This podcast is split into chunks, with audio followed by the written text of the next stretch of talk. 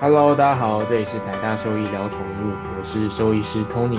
毕业于台大兽医系，现在是一位临床的兽医师。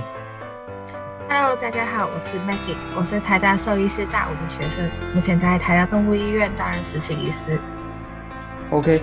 那我们前面几集提到 IVDD 的一些简介，然后还有它的一些临床症状，然后分级，还有它的治疗。那今天这集一样内容也是 IBD 啦，不过比较偏向是，哎，我们在治疗或者手术之后，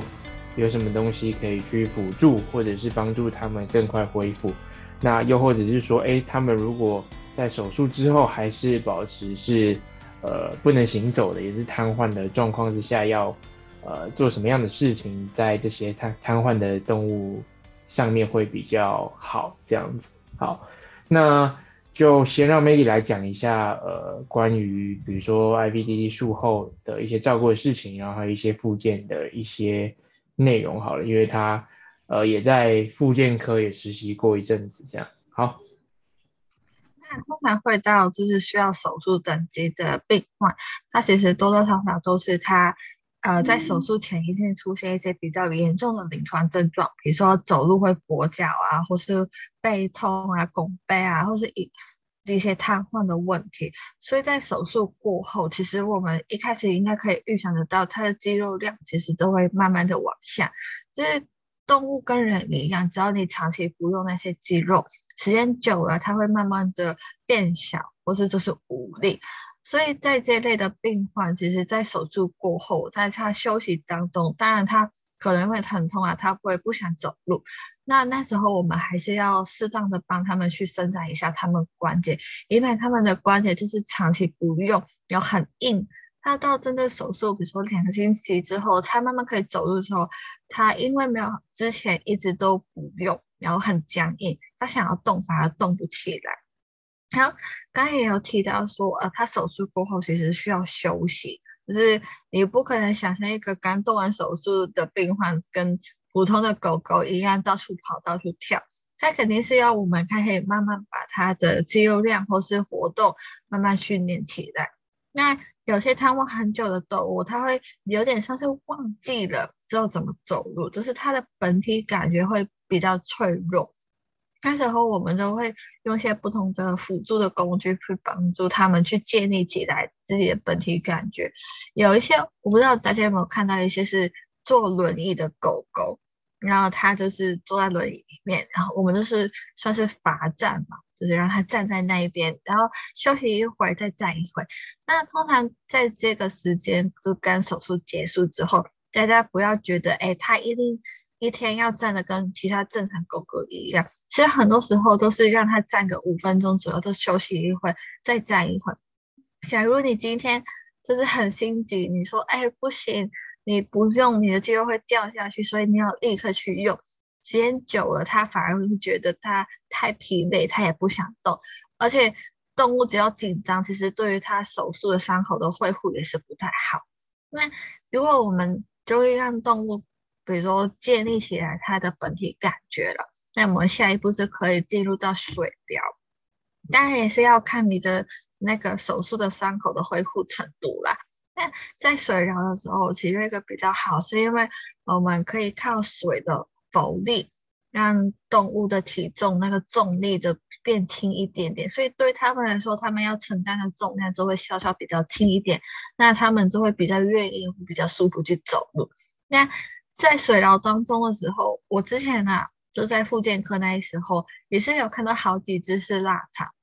他们一开始刚 IVDD 手术结束，然后到可以水疗的时候，它其实走的不太好，就是它有点是偷懒的感觉，就是因为我们水疗都是水中跑步机，所以它就是哦下面在动，但其实它脚没有动。而且因为他们在水中，我们也不是只是把它丢下去啊，我们会让它穿一些像是浮。浮就会浮起来的衣服，或是用一些浮板，而是让它稍稍就是会撑它起来，不然它如果都不撑，然后它都会直接丢在水中的话，其实也会呛的，也是很危险。那它的因为这样子，所以它自己不用力，然后我们就要慢慢去用，比如说食物啊，或是用一些弹力带，然后就慢慢让他们就是愿意花布这样子。那然后我们在复健中间的时候，也会根据他今天的状况，慢慢把那个速度加快，或是把他走路的分，就是时间的长度或是次数都会增加。然后希望用这个方法去慢慢把他们的肌肉或是本体感觉锻炼回来。那通常手术过后，加上你的伤口的恢复状况比较好，然后再加上一些积极的复健，其实蛮多狗狗啦，在手呃那个之前说神经神经分级一到三级的病患，其实都蛮好的。那一个到四到五级，就是本身在手术前，它其实已经有些，比如说瘫痪啊，或是更严重是连那个痛觉、深层痛觉都没有。做复健其实。我们可能笑笑可以帮助到他们，但是大家一定要心理准备是：哎，如果他本身的状况已经很糟糕的话，手术跟复健只是一个辅助的工具，它可能没办法让动物真实恢复到一百趴。而且复健这个东西也是很看动物本身的身体本身的呃条件。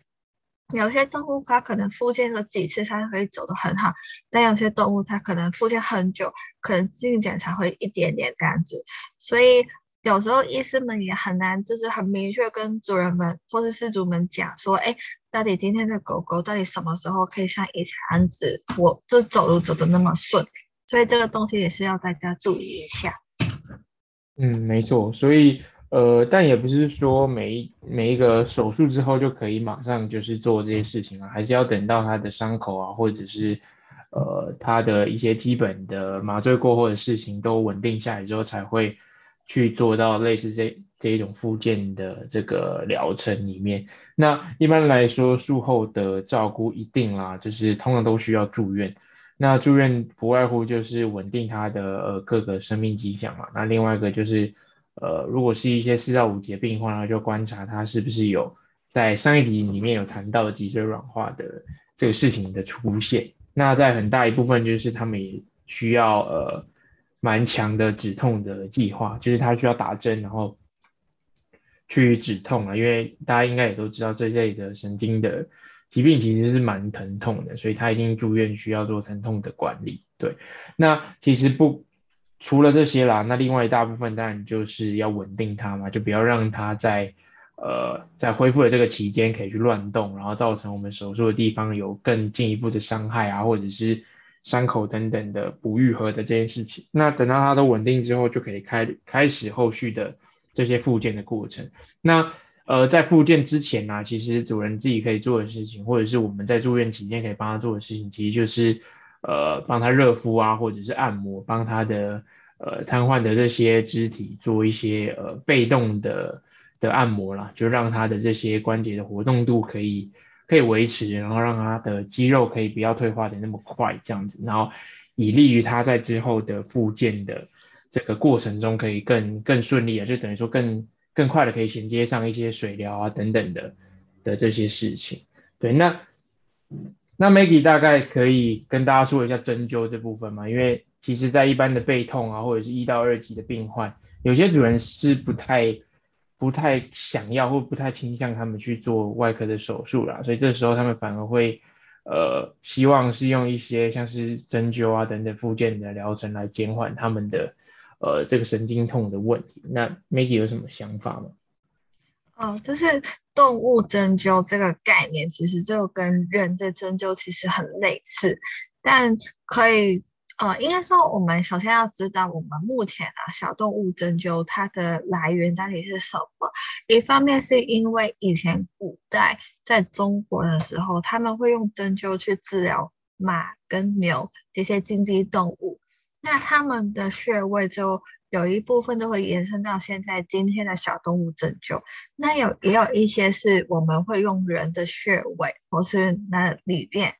过来，所以现在目前小动物都是结合的以前的竞技动物跟人类的针灸的概念，然后发展出一套属于自己的穴位。那但是因为有些结构性的问题，比如说猫跟狗它的掌骨一些差异。所以它的穴位其实也是会有不一样的地方。针灸的感觉就是，呃，它有一部分是你刺激那个穴位，就是把那个疼痛的感觉去分散。那也有是一些比较功能性，就是我们觉得整个就是针灸会调节身体的整个气。对这个概念可能有点悬，但是大家可以去理解一下人的中医。那它那个枕头背后的概念怎么调和，就跟动物差不多。那因为在动物其中一个很典型嘛，如果你是比较等级没有那么严重的 IBDD，主要就会开始出现一些背痛或走路不稳这样子。那针灸的话就可以帮助去舒缓他们有关疼痛的部分，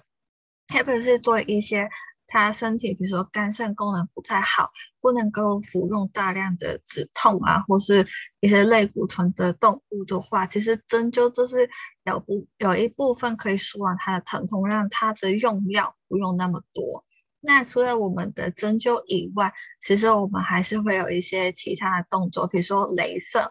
那镭射的话，就是可以加速那个区域的血液循环。帮助那个区域的是供氧啊，或是其他各个方面的代谢，哪一些的话也是有助那个区域的恢复。所以有些是 IVDD 手术过后的病人，他除了做水疗以外，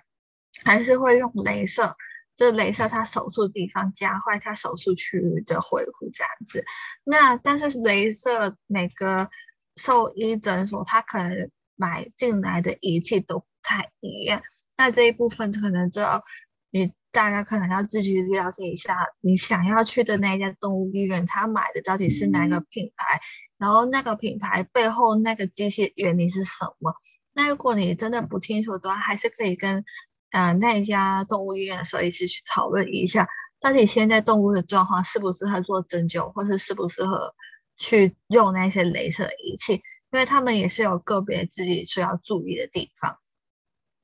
嗯，没错，所以呃，其实呃，中兽医它其实有很大一部分是可以帮助在这类 VDD 病患的一些呃特殊的治疗的工具啦。那这也是我本身比较不熟的，就是比较中兽医的领域。但我想在未来可能会慢慢的就是变成